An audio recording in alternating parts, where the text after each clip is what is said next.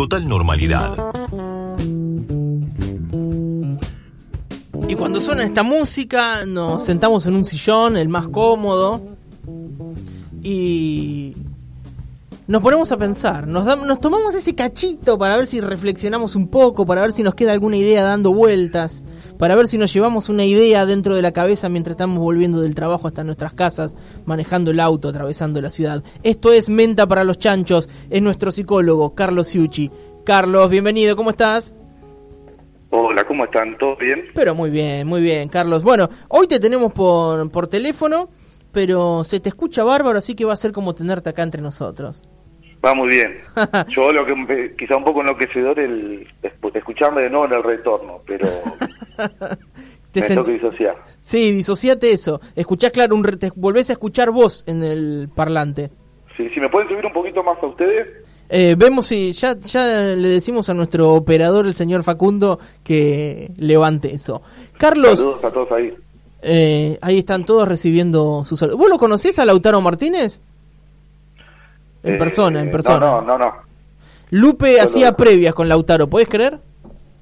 Uy, qué bien. Es Sí. como un privilegio, digamos. Sí. La- eh, habría que ver si, si fue cuando ya era famoso o No. cuando no era nadie. No, cuando no era nadie, No, por supuesto. y por supuesto que él no puede decir que hacía previas conmigo porque no sabe ni quién soy. Claro, claro. Hola, Lupe. Hola, Carlos, ¿cómo estás? No, Muy porque bien. recién vemos que Lautaro dedicó el gol a Lupe Seña.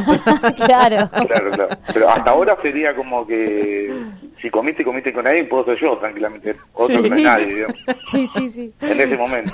claro. Carlos, hoy vamos a hablar de lo ominoso. Exactale. Eh, primero me gusta la palabra. Sí, Está buenísima. Ominoso, sí. Eh, eh, no sé si todos saben más o menos qué significa. Eh, pero básicamente, ¿por, ¿por qué llegué a esto? Es un texto de Freud eh, del, de 1919 que siempre, por lo menos en, en mi carrera, estuvo ahí como secundario Sí. a otros textos, pero siempre me quedó en la cabeza eh, esto de lo ominoso, lo siniestro, que, que voy a pasar como a explicar de alguna forma. Eh, Freud va en, en 1919 obviamente va a, a poder pensar un, un efecto que se termina produciendo que sería el de lo ominoso. Lo ominoso uno lo podría definir como eso que es eh, que uno puede aborrecer, produce angustia, produce horror, eh, Sí. es abominable. Y Freud lo que va a plantear en algún punto es el, que el efecto de lo ominoso es aquello que, que produce un efecto terrorífico sobre algo de lo conocido familiar. Dicho de otra forma, es un efecto siniestro, que sería cuando algo de lo familiar se, de lo familiar se vuelve extraño o desconocido hacia nosotros. Sí. Eh, que quizás no sé si a ustedes se les viene a la cabeza como algún ejemplo en particular, recién estamos como empezando a ver qué, qué significaría esto, pero me parece muy interesante eh, esta sensación que a veces tenemos, y especialmente quizás lo, lo que hemos ido a terapia eh, en algún momento, pero en la vida cotidiana, donde algo de lo que es familiar, algo de lo que siempre damos como, como dado, de lo que somos, lo que es, eh, lo que sería estable, de repente se nos vuelve extraño conocido. Y de eso pueden ser cosas que vivenciamos, pueden ser rasgos nuestros, algo que hacemos y que al mismo tiempo que, que nos habita, nos parece súper extraña esa situación, como incluso como si fuera ajeno. Entonces digo, esta, esta Sí. imagen de lo propio, que sería lo más certero que tenemos, se nos vuelva extraño, genera un efecto de horror, genera un efecto de sorpresa, Sí. Genera un efecto de susto. Claro. Eh, Me parece que eso- siniestro. Ahora que decís un ejemplo, digo, me, me parece que a, a mí me sensación es como mirar para atrás y encontrar alguna etapa, habría que ver durante qué año, como ese, una, podríamos decir una etapa ominosa donde no me parezco yo o algo así. Después de tantos años de hacer lo mismo y de comportarme de más o menos de la misma manera y de, qué sé yo, tener una cierta estabilidad y eso, miro para atrás, bastante para atrás y me encuentro como unas etapas más, no sé si decirlas ominosas, pero bueno, digo, si me pedís un ejemplo, eh, sería eso.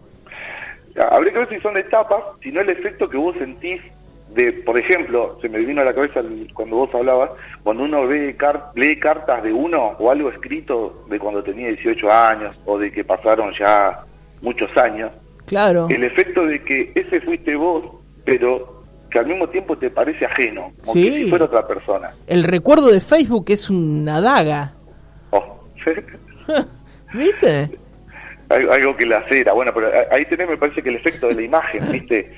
A mí me parece, con, por ejemplo, con, con la pandemia me ha pasado de ver a gente que no vi por, por, por un año y que volver a verla era el paso del tiempo. ¿Y sí? Mucho más concreto que lo que uno le pasa cuando uno está criando a alguien o viendo a sus familiares todos los días Claro. o habitualmente y, y no ves el paso del tiempo, lo das No. por, por hecho, digamos. Sí. Eh, pero es como no ver a un chico durante un año, ya lo vas a ver con otro tamaño, digamos. Entonces, nada, esto con adultos mayores, por decirte. Pero me parece interesante ese cuerpo que no deja de ser quien es, pero al mismo tiempo nos genera una sensación de extrañeza. Sí. En, en este caso, como dando el ejemplo, que puede ser el cuerpo de un otro o la imagen que nos suscitó otro, como Y- también esta imagen propia Sí, sí, de cuando uno se lee escribiéndole a alguien. Lo loco es Eh, cuando uno ve, lo, lo interesante de esto es que cuando uno ve a ese extraño que, que mutó, ¿no? Eh, Mm. eh, eh, esa otra persona se ve totalmente normal porque ese cambio no lo vas casi percibiendo, ¿no? Entonces hay como una, una sensación de percepciones muy interesantes. Hay uno, hay un cuento de Hernán Casiari, ¿hablamos con vos Sí. de Hernán Casiari? Sí, te conté que fue una de las peores entrevistas de mi vida, ¿o no? Muy bien, no, no se veía. Ah, bueno, no, me fue re mal con una entrevista acá en este programa. Eh, ti- pero me Como encantan las sus- primeras cosas de las cosas. pero sus cuentos me encantan igual. Y tiene una eh, tiene un cuento que se llama Los cara deforme. Y habla de Sí. eso, ¿no? De cuando, que igual me parece buenísimo, que es cuando te cruzas con un compañero en el secundario después de 20 años y lo ves y está distinto, está pelado, está más gordo, está más flaco, está más arrugado, está más la cara ajeada tiene, ¿viste? Está así como que el viento lo hizo mal. Y dice que hay dos tipos de personas, que los que te saludan y se someten a ese momento de mierda y de encontrarte, de, de que ese, ese cara deforme ya no es ese chico jovencito y fresco que conociste a los 16 años, sino que es este monstruo nuevo. Y está la otra parte de la población que se hace el boludo, ¿viste? Y te desconoce en ese momento. Y me parece, bueno, que es una salida muy buena, hacerse el boludo y evitarnos ese mal, ese mal momento y quedarnos con aquel fresco recuerdo de la adolescencia. Sí, que ya somos perfectos eh, desconocidos. Sí, eso. Y acá hemos hablado en la columna de los, de los amigos preideológicos también. Que es lo Sí, que claro. En algún momento te, te unió una vez que adquiriste una valoración de lo social, de lo Sí. individual. Ya te desencontrás, digamos. Todo lo que te unía No está más. no está más. Es O como un otra exnovio. Como un exnovio, claro. Qué horrible. Sí, Hoy sabés que leí- extraño. Hoy, mira, hablando, ya hagamos terapia. Hablando de, de esto, estaba leyendo Twitter y una, una persona decía: eh, ¿A qué persona, sí, te descogerías? Ay, lo vi el tweet. Gente traumada diciendo. ¿Se entiende, no? Con la que eh, tuviste alguna relación. con tal, tal y tal. Claro, como que si hubiese podido evitar. ¿Pero por qué? Porque capaz que en el momento en que tuviste esa relación, eh, porque estaba todo bien, pero después esa persona tal vez te decepcionó por algo o de X cosa y ahora te lo descogerías. Y me encantó ese concepto de como dar ese paso atrás con el pene, directo. En Con mi todo. caso, con el Es- pene. Es como desparrillar. un lugar donde no volverías a comer una pa- una parrillada. Eso, claro, Y- sí, y sí. así con todo. Claro. Eh, bueno, nos, me- nos estamos yendo por las ramas, perdonanos, Carlos. Sí, sí, así me gusta. Se vuelva rizomática la conversación. No, sí, es verdad que eso que recién decía Lupe de, de- de lo que es una- un vínculo anterior, el efecto de volver a encontrarse es que el paso del tiempo es ineludible y son Sí. perfectos desconocidos a pesar de que en el DN hizo lo mismo. Claro, sí. Y me parece súper interesante esa vivencia que a veces pasa cuando vemos que estamos acompañados, pero también tranquilamente uno vive solo, de que el paso de- en el paso del tiempo, digamos, no, nos permite ver las cosas de una forma distinta porque nosotros vamos cambiando, hay cambios subjetivos, hay algo que, que nosotros eh, nos permite ver lo mismo pero de otra forma, es como si corriéramos todos los objetos de la casa a un centímetro y a la vista simple está todo en el mismo lugar, pero en realidad no, pero en realidad que está corriendo un centímetro de las cosas es uno. Sí, sí. Y ahí me parece súper interesante este efecto luminoso que para mí, por ejemplo, en terapia muchas veces eh, emerge como aquello que uno dice y, incluso uno no se da cuenta. Por eso Freud lo asocia mucho a, la confusión, a la repetición o a la aparición del inconsciente, de algo que está reprimido, eh, pero que el efecto que produce cuando uno a veces dice algo o escucha algo en, el espacio terapéutico, y eso genera un, un terror eh, increíble. Y muchas veces las películas de terror, juegan con esta imagen, como nosotros, me quedé pensando qué ejemplos había de algo eh, que es esto, como una escena insólita y a la vez familiar, como decía Derrida, eh, que por ejemplo Chucky juega con esto entre ser un, muñeco, eh, pero el parecido a lo humanoide hace que sea, nos dé como un susto tremendo, eh, lo mismo que este, el, el, el, de Roswell, el que es como un humanoide, ¿viste? La figura humanoide claro. que después piró Chiche Hellblum. Sí, eh, El efecto que nos genera algo parecido a los humanos y que no lo es, un, cuerpo que falleció eh, nos genera el mismo efecto. Claro. Sabemos que es esa persona, pero al mismo tiempo es, es algo que mm, ya no se parece a lo que es. Ese efecto de extrañeza, el otro es el de, a los maniquí, por ejemplo, cuando vemos algo que se parece mucho a las personas, pero en realidad no, no lo son. Eh, o son lo, lo, que primero que vemos es lo que no nos encaja como la figura humanoide. Claro. Eh, y eso me parece como un efecto siniestro que, bueno, hoy en, las películas y en, la ciencia ficción se utiliza mucho eh, como figura. Pero en este caso me parece interesante como efecto subjetivo, en el cual incluso me, quedé pensando los secretos familiares, como algo que se, que se puede eh, revelar o no, eh, pero que está dando vueltas en lo familiar, genera efecto, eh, aunque no se diga, y que al mismo tiempo eso genera un efecto terrorífico de poder ser dicho o de aparecer. Entonces nada, me parece que, que Freud trata un montón de conceptos, pero en este, que se habla como un desplazamiento de lo familiar, me parece que es increíble, porque es a lo que menos perceptivos somos. Es como si no tuviéramos atento a aquello que, eh, por pensar una cosa, nosotros la, identidad le damos como algo dado, nosotros somos siempre los mismos, pero en realidad lo que estamos hablando recién es que vamos cambiando, tenemos el sabemos que hay algo que es permanente, pero al mismo tiempo nos leemos con los años o vemos nuestro comportamiento en retrospectiva y somos, somos eh, otros. desconocidos. Sí, sí. Eh, y esa sensación que nos genera de horror me parece súper interesante, eh, por lo menos para poder ser pensado. Y, para mí lo familiar, eh, que sería la otra parte, un Heimlich sería como la palabra alemana de, lo siniestro, incluye los dos cosas. Lo siniestro, como si le sacase el lun, el prefijo, significa lo familiar, lo íntimo, lo doméstico. Entonces, qué interesante que en el mismo filo de aquello que es lo cotidiano, lo familiar, lo que lo más estable, al mismo tiempo cuando aparece algo de, lo que no de lo que no es familiar se vuelve extraño eso desconocido nos genera una situación de, de, horror de angustia de, susto de sorpresa entonces me parece que eso es un efecto subjetivo que, que, me, gusta poder hablarlo digamos porque no, es que uno va a un lugar y trabaja con estos conceptos pero me parece que están eh, increíbles digamos. Sí y además sabemos que en menor o mayor medida está en todos no eh, este efecto, digo, de, sentirse un extraño mirándose para atrás o cuando si encontrás es un recuerdo de Facebook escribiendo algo o alguna sensación y no te reconoces ahí y sin embargo miras el documento y seguís siendo el mismo, ¿no? Exacta, exacta. Uno va al espacio de terapia incluso muchas, veces para hacer un duelo de lo propio.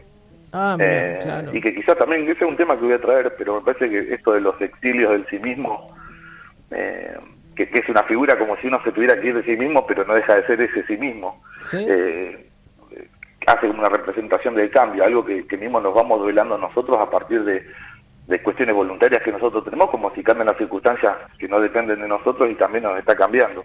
Claro. Eh, y de acá lo primero que tiré de nuevo es a Fernando Pessoa, que es un autor que vengo nombrándolo en todas las columnas, y especialmente recomiendo esto del libro del desasosiego, eh, porque en ese texto me parece que es la mejor forma de, como de poder concebir un tipo que viene pensando esto de lo siniestro, como lo cotidiano contado de una forma que puede generar eh, algo de horror, digamos, así de, complejo quizás explicar, habría que leerlo, yo no soy él, eh, pero el tipo tiene una manera de poder contar eh, como impersonal, al mismo tiempo que no deja de ser él, y, hay determinadas frases, y en ese caso él habla, por ejemplo, de un vínculo materno, de, una separación al año como algo traumático, eh, y, me, y él en el mundo se pone en lugar como yo soy algo postizo. Y me pareció increíble esa figura donde lo que vos naturalmente sos es el sí mismo, es tu identidad, es lo que siempre das por sentado, salís a la casa y ya sabés quién sos antes de arrancar a hablar. Me, pareció increíble esa figura de soy algo postizo. eh, ¿viste el efecto que genera una peluca cuando la vemos? Sí. Es lo primero que vemos, es como si no le pudiéramos quitar el automatismo de verlo, del efecto que nos genera eso. Claro. Eh, nos genera risa porque en realidad algo de lo, de lo horror, del horror se juega. Sí. Eh, entre algo que parece que es humano, pero en realidad no lo es. Esa distancia entre lo que sería lo vivo y lo muerto, eh, lo que es humano y lo que no, muchas veces incluye esto del horror. Eh, y nada, y traigo algunas, eh, así, unas lecturitas re chiquititas de, de Ulloa, pero que a ver si sirven como para redondear eso y, y si alguien en algún momento quiere se compra el libro, ¿no? A ver. Eh, dice, transeúntes eternos de nosotros mismos, no tenemos más paisaje que aquel que somos. Y otra vez, y encontramos un resguardo insuficiente en esa casa sin puertas que es la identidad de cada uno. Eh, que era, viste, lo que estábamos hablando recién de las cartas, eh, de que nosotros siempre damos por sentado quiénes somos, y al mismo tiempo cuando se nos mueve eso que somos, obviamente nos angustiamos, obviamente nos genera un estado de estupefacción, hay que acomodarse, eh, pero que al mismo tiempo a veces señala que hay un cambio y que hay que poder gestionar algo de todo eso que, que se nos da. Entonces me parece interesantísima esta figura de, de Ulloa, que somos como una, una casa sin puertas, Sí. eh, en la cual encontramos un resguardo insuficiente. O sea, es resguardo. Sí, es, sí, es como una, una carpa con la puerta abierta, ¿no? Claro, o, o que no le pusiste el tolito arriba y está por llover. eso, claro, claro. Es un resguardo, pero es insuficiente. Como que siempre nos falta algo. Eso, exactamente eso. También, Así que bueno, nada, Eh. eso. Y nada, me parece que, por ejemplo, eh, si algo que rescato del psicoanálisis como figura de esto, y ahí sí retomo un texto de Jacques Derrida, eh, para hablar del psicoanálisis y ya terminar, eh, haciendo referencia a esto, y que sería pensar que el psicoanálisis, lo que se refiere, nos enseñó al menos una cosa, que está en nosotros desconfiar de la espontaneidad, opa, que está en nosotros desconfiar de la espontaneidad alegada, de la autonomía y de la, li- de la libertad supuesta. Eh, discúlpenme, fue muy mal leído, pero no me pude sacar encima mi propia voz que, que me daba el delay. pero se entendió igual. Vamos ahí. Carlos, eh, te agradecemos por estos minutos eh, a través del teléfono mientras estás jugando Argentina. Igual estamos en el entretiempo. Mientras estamos hablando, Argentina hizo otro gol. Vamos ahí. Así ya que- voy a verlo de nuevo. Eh, 2 a 0 va ganando Argentina. Todavía no arrancó el segundo tiempo. Eh, se- ¿El partido se ve que te, tomando un café, un mate, un, qué, o cómo se ve el partido? Por ahora nervioso. Nervioso nada más. ¿Te pone nervioso el fútbol?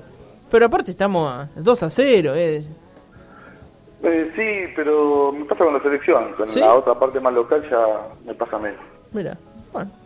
Carlos, te Estoy mandamos... ciertas emociones, pero bueno. Claro. Te mandamos un saludo grande. Le decimos a la gente que esta columna va a estar en Spotify y también en nuestra um, página web y por supuesto que rebotado en las redes sociales. Carlos, nos estamos viendo en días nada más. Les mando un abrazo grande. Que estés muy bien. Esto fue Menta para los Chanchos. Él es nuestro psicólogo, Carlos Ciucci.